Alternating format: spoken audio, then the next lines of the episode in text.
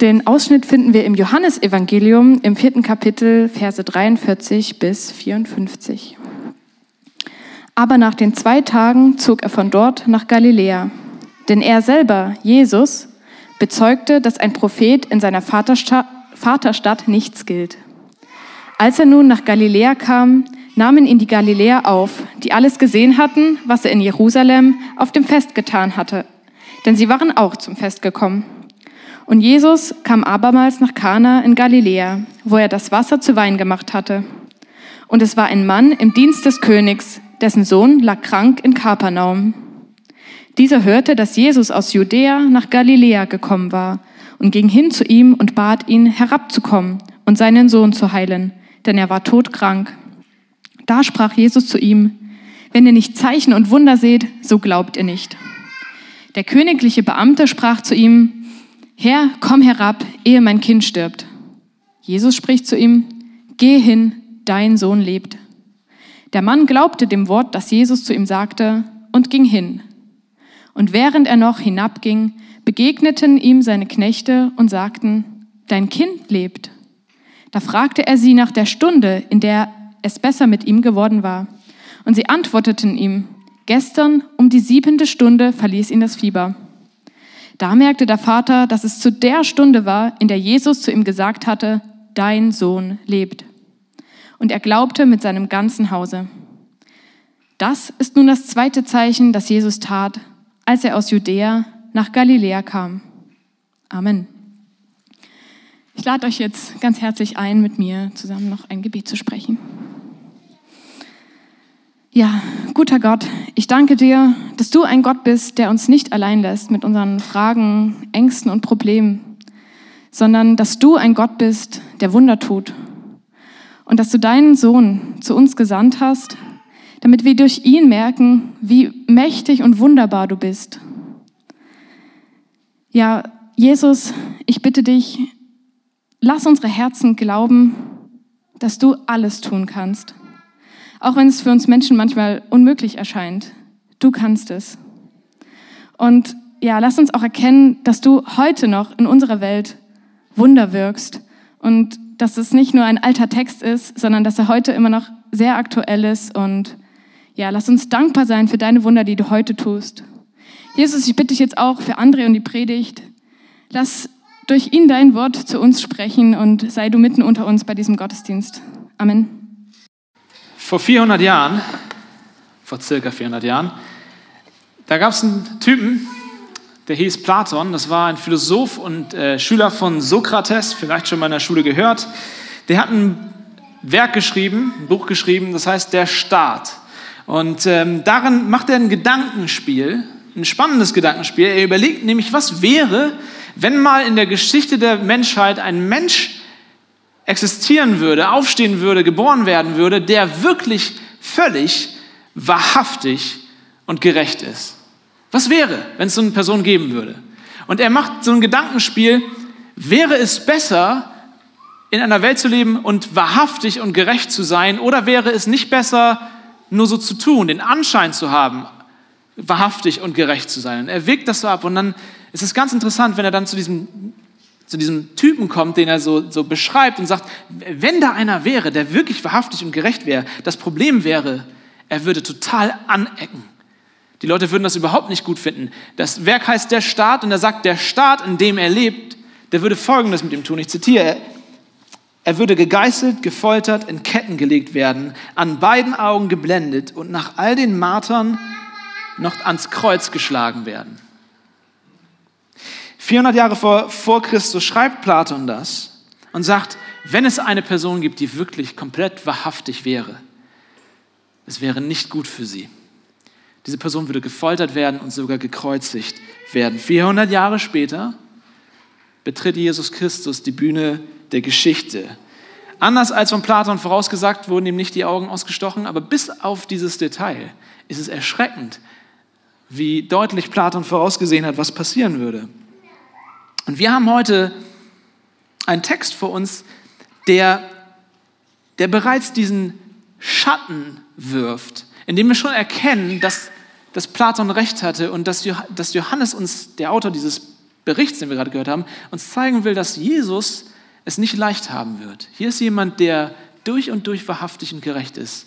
Aber das heißt nicht, dass er überall ankommen wird. Es heißt hier in Vers 43, aber nach zwei Tagen zog er von dort nach Galiläa, denn er selber, Jesus, bezeugte, dass ein Prophet in seiner Vaterstadt nichts gilt. Man könnte auch übersetzen Vaterland. Jesus, Jesus war gerade in Jerusalem, die Hauptstadt von Israel, und da war das Passafest, das größte Fest der Juden. Und dort hat er einige Zeichen und Wunder getan. Und die Leute fanden das großartig. Ich meine, wer würde das nicht großartig finden? Und Jesus hat sich dann auf den Heimweg gemacht von Jerusalem zurück in sein Heimatland Galiläa, da wo er geboren ist, also wo er aufgewachsen ist. Und er kommt zu seinem Volk, zu seinen Leuten, in seine Hut.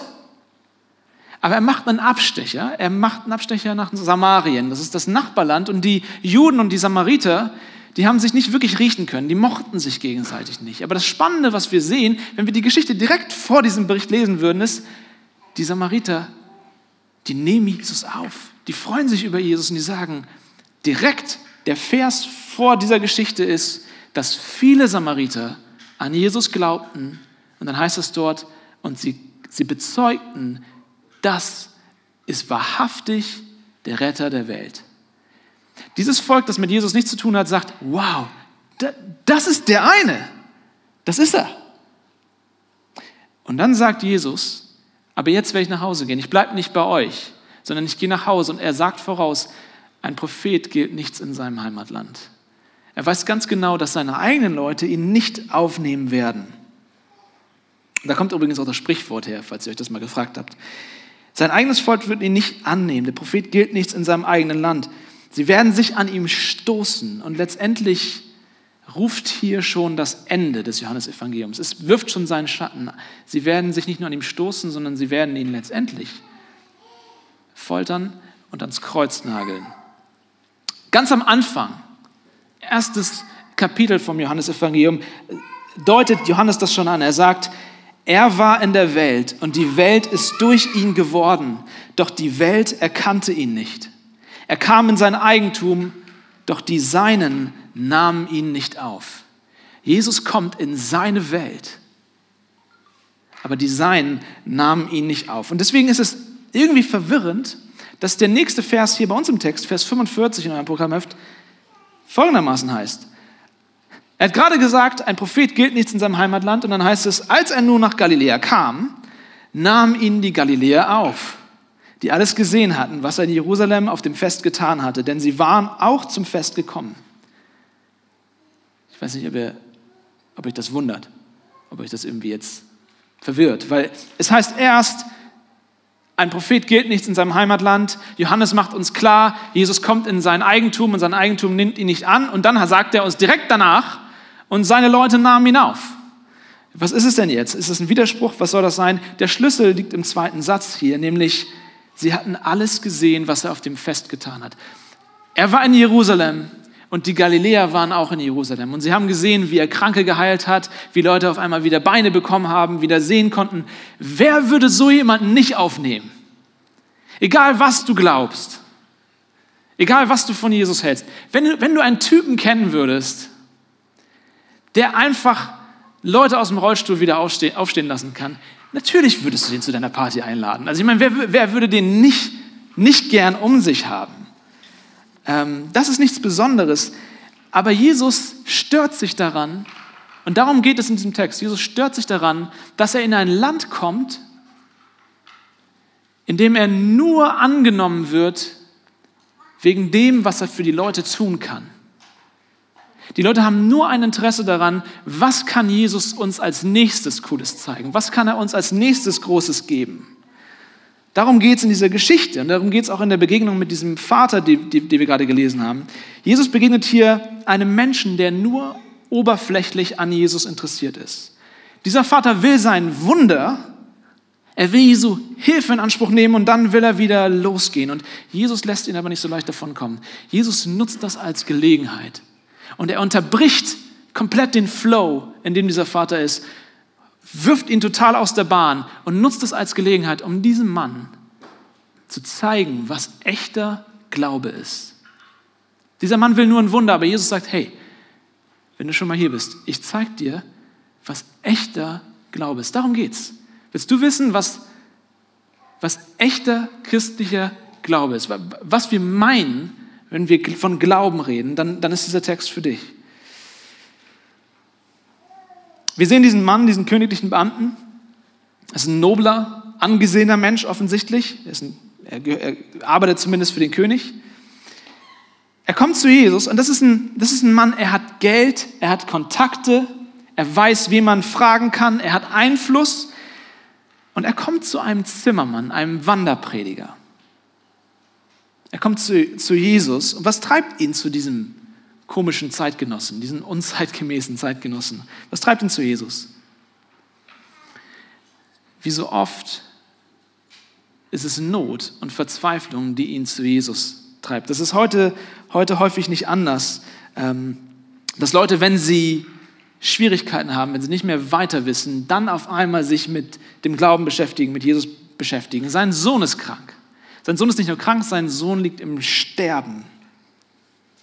Und wir können uns sicher sein, steht hier nicht im Text, aber wir können uns alle, glaube ich, sicher sein, dass dieser Mann alles versucht hat bis zu diesem Punkt. Er hat alle seine Karten gespielt. Er hat genug Geld, die besten Ärzte zu holen. Der hat genug Geld, sich die beste Medizin zu holen, den besten Rat zu holen. Aber sein Sohn ist im Sterben. Es funktioniert nichts. Natürlich ist er so verzweifelt, dass er alles probieren würde. Würdest du nicht, wenn es um dein Kind ginge, auch den letzten Strohhalm noch greifen? Ich kann es ihm nicht verübeln. Er kommt zu Jesus, weil er einfach alles tun würde, um seinem Sohn zu helfen. Was treibt dich zu Jesus? Welche Momente sind es, in denen du auf einmal anfängst zu beten oder dich mit Gott zu beschäftigen? Welche Not, welcher, welcher Wunsch vielleicht, den du auf dem Herzen hast, nach einer Partnerschaft oder was auch immer es ist? Was, was, was, treibt dich zu, zu Jesus? Dieser Mann macht sich auf und läuft 30 Kilometer aus seinem Heimatstädtchen Kapernaum nach Kana, wo Jesus ist. Und sein Ziel ist, 30 Kilometer zu laufen, Jesus zu suchen, Jesus zu finden und dann Jesus zu überzeugen, 30 Kilometer zurückzulaufen mit ihm in sein Heimatort, wo sein Junge gerade am Sterben ist. Und seine Hoffnung ist, dass er das schafft, schnell genug 30 Kilometer hinzulaufen, Jesus zu finden, zu überzeugen und zurückzukommen mit Jesus, bevor sein Junge stirbt. Er hofft, dass sein Junge langsam stirbt und nicht zu schnell. Deswegen auch der Titel der Predigt, stirb langsam. Er will es, sie will es, Bruce Willis. Gut, kennt ihr vielleicht nicht. Ähm, Vers 47, dieser hörte, dass Jesus aus Judäa nach Galiläa gekommen war und ging hin zu ihm und bat ihn herabzukommen und seinen Sohn zu heilen. Denn der war todkrank.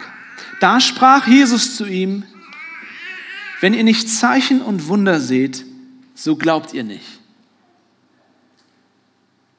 Jesus, ich habe dich endlich gefunden. Endlich. Mein Sohn stirbt. Ist kurz davor zu sterben. Komm schnell.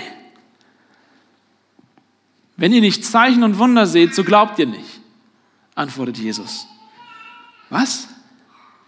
Was ist jetzt schon wieder mit Jesus los? Was soll das immer, Jesus? Letztes Mal haben wir es schon gesehen bei, bei dem ersten Zeichen, bei dem ersten Wunder. Jesus stößt immer Leuten vor den Kopf. Was soll denn das schon wieder? Jesus, hier kommt jemand, es geht um sein Kind. Es geht nicht nur um Wein auf einer Hochzeit, es geht um sein Kind. Kannst du das nachvollziehen, wenn es um dein Kind, kind gehen würde? Und, und vor allen Dingen, Jesus, was willst du eigentlich? Du tust Zeichen und Wunder. Du machst all diese spektakulären Sachen und jetzt beschwerst du dich, dass Leute zu dir kommen, weil du Zeichen, weil die Zeichen und Wunder. Ich meine, was willst du denn von den Leuten? Es ist für mich fast skandalös, wenn ich das lese, dass, dass Jesus hier scheinbar so herzlos ist. Ich weiß nicht, ob du das, das nachvollziehen kannst wie kann Jesus nur einem Menschen, dessen Sohn gerade stirbt, ein theologisches Streitgespräch aufbürden? Hey, lass uns mal darüber philosophieren, warum ihr nicht glaubt. Der Punkt ist der, niemand, wirklich niemand, niemand würde sich so einen Gott ausdenken. Niemand würde sich so einen Messias, so einen Retter der Welt ausdenken, einfach weil keiner so einen Gott haben will. Niemand wünscht sich einen Gott, der uns widerspricht in unserer Not und uns herausfordert und unsere Motive überprüft und, und manchmal aneckt und unbequem wird, wenn wir was von ihm wollen. Wisst ihr, zur Zeit der Antike gab es eine Menge Götter. Die Römer hatten eine Menge Götter. Sie hatten einen Gott für, für den Krieg und sie hatten einen Gott, äh, Gott für äh, Finanzen, sie hatten eine Göttin für Sex, was auch immer.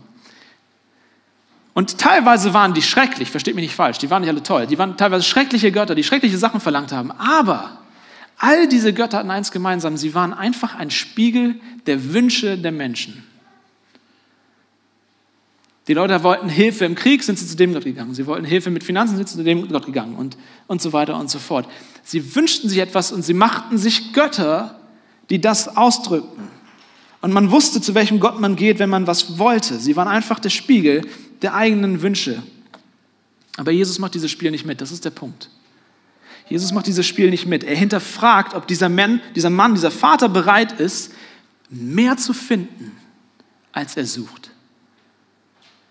Wenn du in deiner Not zu Jesus kommst, bist du bereit, mehr zu finden, als du suchst? Oder willst du nur dein kleines Wunder und dann wieder nach Hause gehen? Und deswegen muss Jesus ihm den, vor den Kopf stoßen. Er muss ihn hinterfragen. Er, er hinterfragt uns, er hinterfragt dich und mich. Ist es nicht verdächtig? Ist es nicht verdächtig, wenn dein Gott dir niemals widerspricht? Dir niemals vor den Kopf stößt? Ist es nicht verdächtig? Wenn du an einen Gott glaubst, der immer alles super findet, was du tust? Oder andersherum, viele von euch gehen so lange mit dem Glauben an Gott mit, bis ihr in irgendeiner Frage merkt, hier widerspricht mir Gott. Hier, hier, hier, hier müsste ich mich jetzt ändern. Hier müsste ich mich jetzt hinterfragen lassen. Und das ist der Moment, wo er sagt, nee, das ist nichts für mich. Ja, ich glaube an Jesus, aber was? Ich darf nicht mit jedem schlafen, so viel ich will und wann ich will. Jesus mischt sich ein in mein Privatleben? Nee, nee, nee, nee, nee, nee, nee, nee. Ist es nicht verdächtig, wenn dein Gott keinerlei Autorität hat in deinem Leben? Ist es dann wirklich ein Gott oder ist es nur ein Spiegel deiner eigenen Wünsche? Wir müssen verstehen, der, der Gott, der uns in der Bibel begegnet, ist kein Gott des Wunschdenkens. Er ist kein Spiegel dessen, was wir uns eh schon wünschen, sondern er ist der reale, der echte, der allmächtige, der heilige Gott, der auf die Erde kommt, damit wir ihm begegnen, damit wir ihn kennenlernen. Und es ist für ihn kein, kein Spiel, in dem wir oberflächlich sagen können, ja, ja, Gott, schön, schön für dich, was du alles so von uns willst, aber ich, ich habe meine eigenen Probleme. Nein, nein, nein, nein, nein. Wenn es diesen Gott gibt, dann hat er einen Anspruch auf dein ganzes Leben, auf alles. Also echter christlicher Glaube ist kein Wunschdenken. Aber was ist echter christlicher Glaube? Da heißt es in diesem Text, wenn ihr nicht Zeichen und Wunder seht, so glaubt ihr nicht.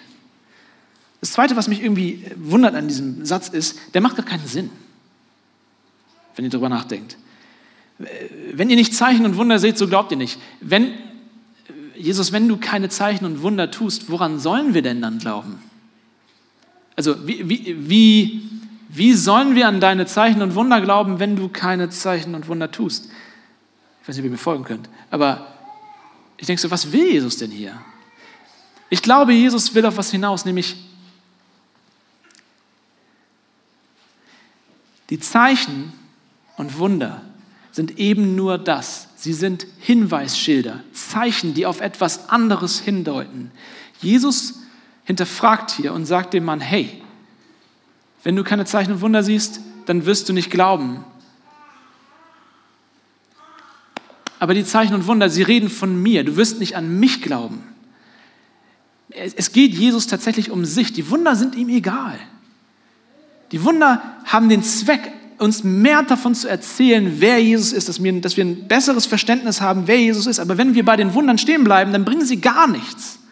Wenn ihr nicht Zeichen und Wunder seht, so glaubt ihr nicht. Ihr glaubt nicht an ihn.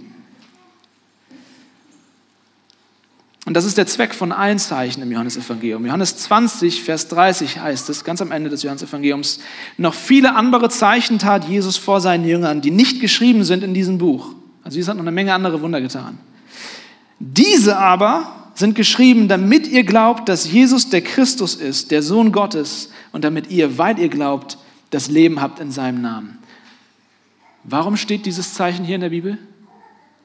Damit wir glauben, dass Jesus, der Christus, der Sohn Gottes ist. Das ist der Zweck aller Zeichen, dass wir an Jesus glauben, nicht an seine Wunder, nicht daran, dass er Wunder tun kann, nicht daran, dass er spektakuläre Sachen machen kann, sondern dass wir an Jesus glauben. Das bedeutet, dass wir verstehen, wer Jesus ist. Diese Zeichen sind nicht Entertainment. Jesus hat gar kein Interesse daran, Stadien zu füllen und große Massen zu haben, die sagen, wow, was der alles kann. Er will, dass du verstehst, wer er ist. Dass du eine persönliche Beziehung mit diesem Gott hast und weißt, an wen du glaubst. Und deswegen sensibilisiert er den Vater zuerst. Er hinterfragt quasi und sagt, bist du, bist du nur wegen des Wunders gekommen? So wie alle anderen hier? Oder darf ich dir mehr zeigen? Bist du bereit, unter die Oberfläche zu gucken? Herauszufinden, was das alles bedeutet. Herauszufinden, was dieses Zeichen bedeutet. Wisst ihr, und das ist der Punkt, darum geht es in dem Zeichen. Der Vater erwartet etwas, was du damals von allen Wunderheilern erwartet hast. Übrigens auch von allen Propheten im Alten Testament in der Bibel. Die haben alle auf dieselbe Weise geheilt. Sie mussten physisch anwesend sein. Der Vater kommt an und sagt, hey, komm mit mir mit zu meinem Sohn und heil mein Kind. Du musst physisch anwesend sein. Elisa im Alten Testament war ein Prophet zum Beispiel, einer der größten Propheten überhaupt. Und, und Elisa musste sich, wenn er Leute heilen wollte, es gab auch eine Geschichte, wo er so ein todkrankes Kind geheilt hat, er musste sich sogar rauflegen auf das Kind, es berühren, er musste so eine kleine Show machen und dann ging es dem Kind wieder besser. Und dieser Vater, er erwartet, hey, komm mit, mach deine Show, ist mir egal, was du machst, ist mir auch egal, wie das funktioniert, Hauptsache mein Sohn lebt. Und Jesus, Jesus sagt, hey, ich werde dir was zeigen. Ich werde dir zeigen, wer ich bin. Ich werde das nicht so machen, wie du willst. Er sagt in Vers 49, der königliche Beamte sprach zu ihm, Herr, komm herab, ehe mein Kind stirbt. Und Jesus spricht zu ihm, geh hin, dein Sohn lebt. Ich komme nicht mit. Geh hin, dein Sohn lebt. Ich komme nicht mit. Beachtet, dass Jesus hier komplett souverän bleibt in der ganzen Geschichte. Nicht für eine Sekunde lässt er das Zepter aus der Hand. Er nimmt auch keine Vorschläge an von diesem Vater, wie er seinen Job zu machen hat, wie er diesen Jungen zu heilen hat. Das interessiert ihn alles nicht, sondern er will dem Vater etwas zeigen. Der Vater soll etwas lernen. Allein sein Wort soll genügen. Ich habe gesagt, geh hin, dein Sohn lebt, also lebt er. Das reicht aus Jesu Sicht. Jesus muss nicht aus, Kaper, äh, aus Kana nach Kapernaum 30 Kilometer laufen, um diesen Jungen zu heilen. Jesus kann alleine durch ein einziges Wort diesen Jungen heilen.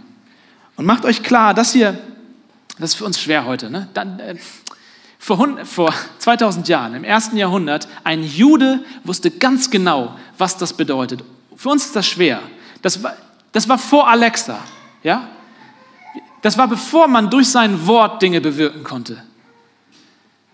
Im ersten Jahrhundert wusste jeder Jude, niemand kann durch sein Wort Dinge bewirken, allein durch sein Aussprechen Wunder tun oder Dinge schaffen. Es gibt nur eine einzige Person, die das kann. Und das ist der allmächtige Gott. Am Anfang der Bibel heißt es, und Gott sprach, es werde Licht und es ward Licht. Es gibt nur eine einzige Person, die durch, allein durch ihr Wort Dinge schaffen kann, Leben bringen kann. Und Jesus sagt hier, hey, hey, hey, hey, hey, hey, du willst nur ein Wunder von mir, ich will dir eine Lektion geben. Verstehst du, was die Wunder bedeuten? Ich werde es dir zeigen. Mein Wort reicht. Ich kann durch mein Wort Leben geben, Dinge verändern. Jesus möchte, dass er versteht, wer Jesus ist. Dass Jesus mit derselben Kraft, mit derselben Autorität auftritt wie Gott, der Allmächtige. Echter christlicher Glaube ist kein Wunschdenken, sondern beginnt mit der Erkenntnis, wer Jesus Christus ist. Es ist nicht positives Denken. Es ist nicht eine Superpower, die wir haben, wenn wir glauben. Ich muss nur richtig heftig glauben und dann kann ich Dinge manifestieren. Es gibt so, äh, es gibt so Leute, die glauben daran, dass du, dass du mit deiner, mit, es nennt sich Law of Attraction und sowas, dass du mit deinem Glauben, mit deinem, mit, mit deinem, mit deinem Wünschen einfach Dinge zu dir holen kannst. Du musst dir nur, du musst das Geld in deinem Innern manifestieren und dann kommt es zu dir. So, so ein Kram. Das ist nicht christlicher Glaube. Christlicher Glaube hat nichts damit zu tun, wie stark und wie toll du glaubst. Christlicher Glaube beginnt damit, wer ist Jesus Christus? Verstehst du, wer er ist? Was für eine Kraft er hat? Weil wenn du, an, wenn du durch den Glauben mit ihm verbunden bist, dann ist dort die Kraft. Weil er kann alleine durch sein Sprechen Dinge verändern. Glaube ist geknüpft an die Macht von Jesus, an die Person von Jesus. Jesus hinterfragt diesen Vater, du willst Heilung für deinen Sohn, aber an mir bist du nicht interessiert. Es ist nicht so, als wenn, als wenn Jesus hier herzlos wäre und das Kind ihm egal ist. Wir müssen uns daran erinnern, er heilt das Kind ja noch. Es ist ja nicht so, dass er das nicht macht. Aber das primäre Ziel, Freunde, das primäre Ziel von Jesus Christus war nicht, Kranke zu heilen, Wunder zu tun. Das sind alles nur Zeichen, Hinweisschilder an der Autobahn, die dir zeigen sollen, wo es hingeht. Das primäre Ziel von Jesus ist nicht, große Show zu machen. Das primäre Ziel von Jesus ist, dass wir erkennen, wer er ist. Jesus ist die Selbstoffenbarung Gottes. In Jesus Christus kommt Gott auf unsere Welt. Er ist persönlich anwesend. Er sagt, ich will, dass ihr mich kennenlernt. Aber so häufig haben wir daran gar kein Interesse. Ich fand das spannend. Letzte Woche war ich auf einer Stadtführung, wo man äh, gemeinsam mit fremden Leuten gegessen hat. Ich weiß auch nicht, warum das zu Corona-Zeiten erlaubt ist, aber es war nur eine kleine Gruppe. Und wir haben ein super, super nettes Ehepaar kennengelernt. Richtig nette Leute. Die waren damals bei der friedlichen Revolution vor 30 Jahren selbst dabei, waren auf der Demo und so. Und ich finde es immer richtig cool, diese Geschichten zu hören. Aber es war spannend. Ich habe erzählt, dass ich Pastor bin und es war so diese typische Reaktion, die ich häufig habe, nämlich so, oh ja, nee, damit, damit haben wir gar nichts zu tun. Also Religion, nee. Erstmal acht Meter Abstand. Ne? Wir haben schon zwei Meter Abstand wegen Corona, aber der Pastorenabstand ist ein bisschen höher. So, ähm, und die waren super nett. Wir haben dann zusammen gegessen, noch den ganzen Abend verbracht und ein paar Geschichten erzählt und so. Ich fand es spannend. Am Ende hat mir die Frau eine Geschichte erzählt. Das mit dem Pastor hat sie dann doch nicht in Ruhe gelassen und dann wollte sie doch nochmal eine Geschichte erzählen. Und meinte so, sie haben zwei Kinder und die beiden Kinder sind 17 Jahre auseinander. Das erste Kind kam und danach haben sie lange Zeit versucht, noch ein Kind zu bekommen und es hat nicht geklappt. Und dann waren sie in Frankreich im Urlaub an einem Ort, wo angeblich die Jungfrau Maria erschienen ist. Und die Katholiken glauben, dass dort heiliges Wasser aus einem Brunnen kommt, das heilen kann. Und diese Frau hat dieses heilige Wasser genommen und gebetet, dass sie doch noch ein Kind bekommt. Aber bitte noch in diesem Jahr, weil dann wird es irgendwann wirklich zu spät. Und folgendes ist passiert. Es ist ein Kind gekommen in diesem Jahr. Und wisst ihr wann? Am 24.12. Was ich spannend fand, ist, sie ist nochmal nach Frankreich gefahren danach, zur katholischen Kirche. Man kann bei der katholischen Kirche Wunder anmelden und zertifizieren lassen, dass es ein echtes Wunder ist. Das ist kein Scherz. Und was, sie wollte es zertifizieren lassen als Wunder, weil sie hat gesagt, wow, das ist ein Wunder. Die katholische Kirche hat gesagt, nee, das zählt nicht als Wunder, die Auflagen sind ein bisschen strenger und so, die, nehmen das sehr ernst. Auf jeden Fall, auf jeden Fall ich nie, mir geht es nicht darum, ob das nun ein echtes Wunder war, das will ich gar nicht beurteilen. Mir geht es darum, diese Frau hat wirklich geglaubt, dass das ein Wunder war. Aber sie hat Jesus ihr Leben nicht gegeben. Sie ist Jesus nicht nachgefolgt. Sie glaubt, dass er ein Wunder getan hat in ihrem Leben, aber sie ist nicht bereit, ihr Leben ihm anzupassen. Häufig höre ich Leute, die sagen, hey, wenn dann Gott mir ein Wunder, ein Zeichen geben würde, dann würde ich glauben. Wirklich? Würdest du es nicht nur genauso nehmen und dann wieder gehen? Die Frage ist, verstehst du, wer er ist? Verstehst du, wer er ist? Jesus ist daran interessiert, sich selbst zu offenbaren. Wir kommen im Leipzig-Projekt in den Gottesdienst für Gott. Wir, wir wollen ihn. Wir wollen mehr von ihm. Ich, ich will ihn besser kennenlernen. Ich will ihn besser verstehen. Ich will mehr Lieder von ihm singen. Ich will, dass er für mich größer wird, dass ich mehr weiß, wer er ist.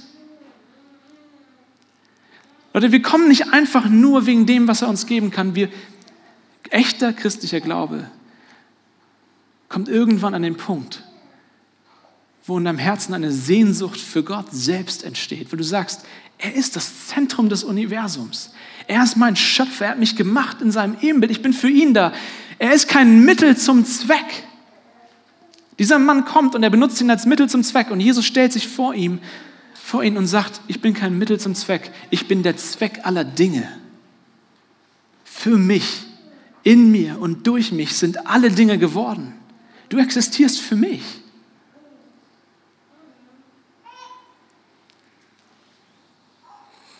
Am Anfang des Johannesevangeliums heißt es, im Anfang war das Wort und das Wort war bei Gott und Gott war das Wort. Dasselbe war am Anfang bei Gott und alle Dinge sind durch dasselbe gemacht und ohne dasselbe ist nichts gemacht, was gemacht ist. Musst du vielleicht nochmal lesen. Aber am Anfang war Jesus Christus und alle Dinge sind durch ihn entstanden. Später in der Bibel heißt es, durch ihn und für ihn sind alle Dinge gemacht. Jesus stellt uns und diesen Mann vor eine Frage. Die Frage steckt hinter diesem Text. Würdest du mich auch suchen, wenn dein Kind stirbt? Du kommst hierher, weil du was von mir willst. Aber was wäre, wenn du das nicht bekommst? Würdest du mich dennoch suchen? Das ist eine krasse Frage. Oder drehen wir es mal ins Positive. Wenn ich dir alles geben würde, was du willst, würdest du mich dann suchen?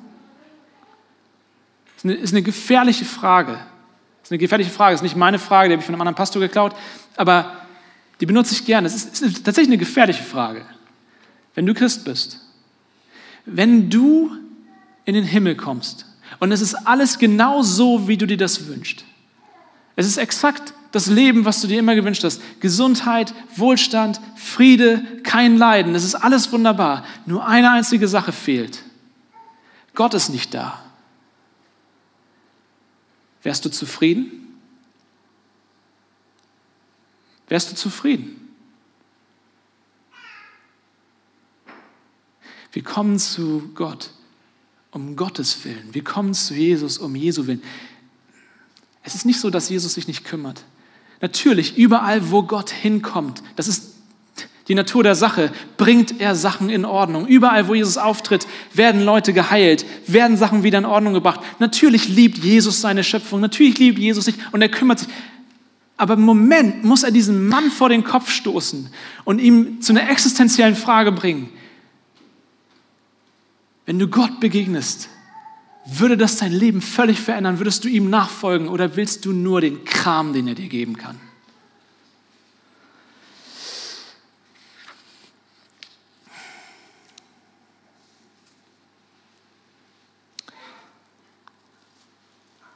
Wir wollen häufig von Jesus, dass er unsere Umstände anpasst. Und das ist nicht falsch. Es ist nicht falsch, in der Not zu Jesus zu kommen. Das will ich nicht sagen. Aber Jesus möchte dich gerne anpassen. Jesus möchte gerne ein Werk in dir tun. Und das passiert nur, wenn wir lernen, echten Glauben zu haben. Glaube versteht, wer Jesus ist. Glaube versteht, mit wem wir es eigentlich zu tun haben. Ich habe so oft mit Leuten zu tun, die das Leipzig-Projekt angucken und ihr seid alle herzlich willkommen. Ich will damit gar keinen vergraulen, versteht mich nicht falsch, aber das ist irgendwie der Punkt der Sache. Jesus hat es nicht interessiert, ob Leute ihn cool fanden oder nicht. Jesus war daran interessiert, dass Leute die Wahrheit finden. Und deswegen, wenn ich sowas jetzt sage, das mache ich nicht, weil ich euch nicht gern habe. Ich mache es, weil ich möchte, dass ihr tatsächlich versteht, was wir hier glauben. Aber manche Leute kommen und gucken sich das Leipzig-Projekt an und sagen, hey, ich suche irgendwie eine coole Kirche, in der ich mich wohlfühlen kann. Aber sie wollen nicht, dass Gott ihnen reinredet. Sie wollen nicht, dass Gott ihnen reinredet. Und das macht Jesus nicht mit. Er fordert uns heraus, und das, das ist mein Herz, das ist das Herz von uns, von unser Salzprojekt. Wir wollen Jesus suchen, wir wollen ihn Gott sein lassen, wir wollen an ihn glauben und nicht nur daran, was er uns geben kann. Lauf weg vor einer Kirche, in der du dich wohlfühlst in deinen Sünden. Lauf weg vor einer Kirche, in der es okay ist, dass du so bleiben kannst, wie du bist, wo Gott dich niemals herausfordert, wo Gott niemals dir vor den Kopf stößt, wo er niemals sagt, hey, das ist nicht in Ordnung, du musst dich mir anpassen, du bekommst hier nicht nur Sachen, sondern ich bin Gott, du bist das Geschöpf. Lauf weg vor so einer Kirche, weil dann hast du es nicht mit dem wahren Gott zu tun, dann hast du es mit Wunschdenken zu tun. Wenn dich niemals eine Predigt herausfordert und sagt, ey, das, oh, das ist unbequem. Vielleicht ist es diese Predigt. Jesus nimmt sich heraus, dir reinzureden. Er ist nicht einfach dein Flaschengeist, der deine Wünsche erfüllt. Such ihn. Such ihn. Und dann, wir sehen hier, Glaube ist kein Wunschdenken, sondern Glaube fängt damit an, dass wir erkennen, wer Jesus Christus ist. Aber es ist noch eine Zutat für echten Glauben wichtig. Vers 50. Jesus spricht zu ihm, geh hin, dein Sohn lebt. Und jetzt, der Mann glaubte dem Wort, das Jesus zu ihm sagte und ging hin. Er glaubte dem Wort und ging hin. Das ist ein gutes Beispiel für das, was Glaube bedeutet. Glaube ist kein theoretisches Bejahen von Fakten. Und das ist leider der Glaube, den viele Christen haben. Sie wissen, dass theoretisch wer Jesus ist. Sie kennen all die dogmatischen Dinge, die man über Jesus zu wissen hat. Sie kennen das Evangelium. Aber in ihrem Alltag verlassen sie sich doch nur auf ihr Geld, auf ihre Karriere, auf ihre Beziehung. Worauf verlässt du dich? Worauf vertraust du in deinem Alltag? Ist es nur Theorie? Oder bist du wirklich Gott begegnet und hast gelernt, ihm dein Leben anzuvertrauen? Dieser Mann glaubt, und das zeigt sich wunderschön darin, dass er geht. Er glaubt und deswegen geht er. Er hat in diesem Moment keine Sicherheiten. Versteht ihr das? Er hat nur das Wort von Jesus. Jesus sagt, hey, dein Sohn ist gesund und er muss es glauben. Er geht mit leeren Händen. Ich stelle mir vor, wie er nach Hause kommt, wie, er sich, wie das passieren soll. Seine Frau ist sauer, der Sohn ist gestorben, es ist alles kaputt und die Frau macht ihm Vorwürfe und sagt, du kommst dir mit leeren Händen an? Ja, Jesus hat gesagt, Jesus hat gesagt, dein Sohn ist tot, du hast deine letzten Stunden verschwendet damit, irgendeinem so Typen nachzulaufen und ihm zu glauben. Dieser Mann hat, hat nichts außer das Wort von Jesus. Aber das Wort von Jesus reicht ihm aus und er geht. Es gab mal vor 100 Jahren einen Seiltänzer. Echte Geschichte, wahre Geschichte. Ein Seiltänzer, der ein Seil gespannt hat über die Niagara-Fälle hinweg. Ich weiß nicht, ob ihr schon mal da wart. Ich war schon mal da. Das ist erschreckend tief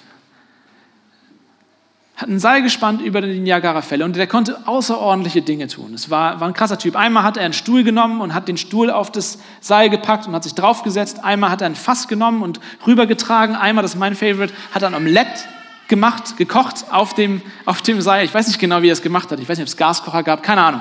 Aber krasser Typ. Und eines Tages, jeden Tag hat es getoppt, was er den Vortag gemacht hat. Eines Tages war die Gruppe wieder da und die Leute haben sich gefreut, was macht er heute? Und er hat gesagt, Glaubt ihr, dass ich ein Fass auf meinem Rücken balancieren kann, in dem ein Mensch sitzt und damit rübergehen kann?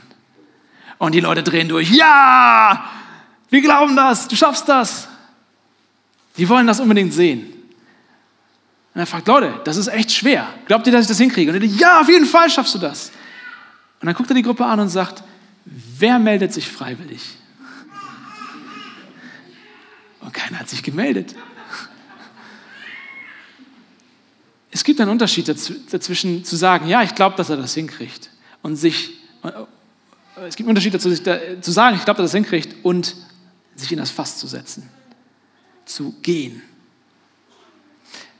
Wir, wir als, als Christen, wir glauben, dass, dass der Glaube kein Werk, keine Leistung ist, nichts, was wir wie Arbeit darbringen müssen, sondern dass, dass,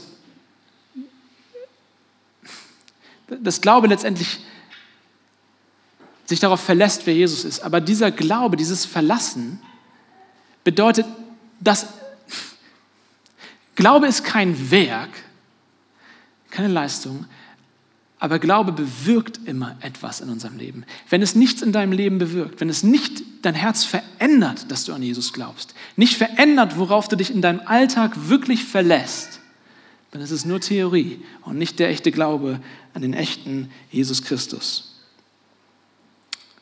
Und ganz kurz, letzten drei Verse. Und während er noch hinabging, begegneten ihm seine Knechte und sagten, dein Kind lebt. Da fragte er sie nach der Stunde, in der es besser mit ihm geworden war. Und sie antworteten ihm, gestern um die siebte Stunde verließ ihn das Fieber. Da merkte der Vater, dass es zu der Stunde war, in der Jesus zu ihm gesagt hatte, dein Sohn lebt. Und er glaubte mit seinem ganzen Hause. Das ist wichtig, dass wir das noch ganz kurz verstehen. Jesus es könnte missverstanden werden, wenn ich das nicht sage. Jesus fordert hier keinen grundlosen Glauben.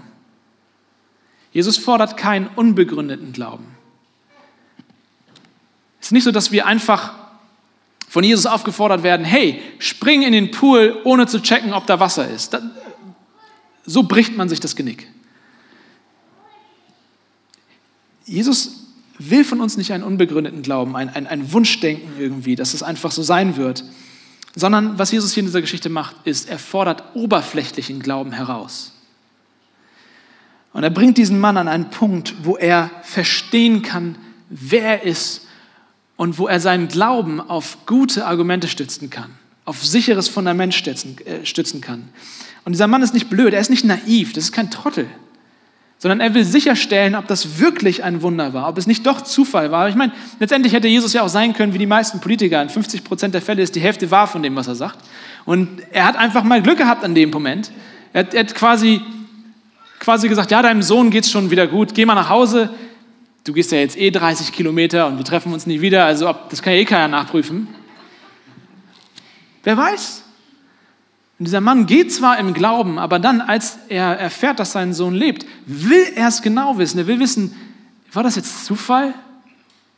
dass es ihm jetzt besser geht oder ist das wirklich durch das Wort von Jesus passiert? Und er fragt, wann genau war es? Und er, er findet raus, dass es exakt der Moment war, in dem Jesus das gesagt hat, dass es dem Sohn besser geht. Er, er prüft nach, ob das die Wahrheit ist. Und, und das will ich dir am Ende mitgeben. Es, alles, was ich gesagt habe, soll nicht so klingen, als wenn wir alle einfach nur grundlos, ohne Argumente, ohne irgendwelche Beweise oder sowas, das glauben, was wir glauben. Das ist nicht der Fall. Die meisten Leute, ich sage herausfordernde Sachen, aber so ist es halt. Die meisten Leute, wenn ihr ehrlich seid, tragen ihre Überzeugung wie Schmuck, wie Ohrringe. Es passt halt gerade. Warum glaubst du das, was du glaubst? Warum bist du überzeugt von den Dingen, von denen du überzeugt bist? Lass uns ehrlich sein. Hast du sie tief und eingängig geprüft? Bist du wirklich dem Faden hinterhergegangen und hast jedes Argument umgedreht, um herauszufinden, ob deine Überzeugungen taugen, ob sie logisch sind, ob sie bestechend sind, ob sie, ob sie richtig sind? Oder trägst du deine Überzeugung eigentlich, weil halt das gerade in ist und das gerade geglaubt wird? Das ist nun mal gerade so. Das habe ich so in der Schule gelernt. Meine ganzen Freunde glauben das auch. Seien wir mal ehrlich. Häufig höre ich als Christ diesen Vorwurf, naja, ihr glaubt das ja alle, weil ihr so erzogen seid. Ich muss dann immer lachen, weil ich ich kann das nicht bestätigen. Für mich war der Moment, als ich Christ geworden bin, ein sehr bewusster, sehr klarer Moment. Ich wusste, ich, hab, ich gehe entweder meinen Weg weiter, so wie ich ihn gerade gehe, oder ich folge diesem Jesus nach. Und deswegen habe ich jeden Stein umgedreht und geprüft, hält das? Ist das, was hier drinne steht, zuverlässig? Und ich hätte diese Entscheidung nicht getroffen, hätte ich nicht an vielen Stellen geguckt, ob der Boden trägt. Wie genau hast du deine Überzeugung geprüft? Ich frage dich das, ob du Christ bist oder nicht. Wie genau hast du deine Überzeugung geprüft? Jesus lädt uns ein und sagt, testet, sucht, findet raus. Ich wünsche euch, dass ihr diesen Glauben findet. Dieser Mann stand vor dem Mann, dem Zweck aller Dinge, dem Wahrhaftigen, dem Gerechten. Und Jesus hat ihm an diesem Tag beigebracht, was es heißt, an ihn zu glauben. Ich wünsche uns allen, dass wir das lernen. Amen.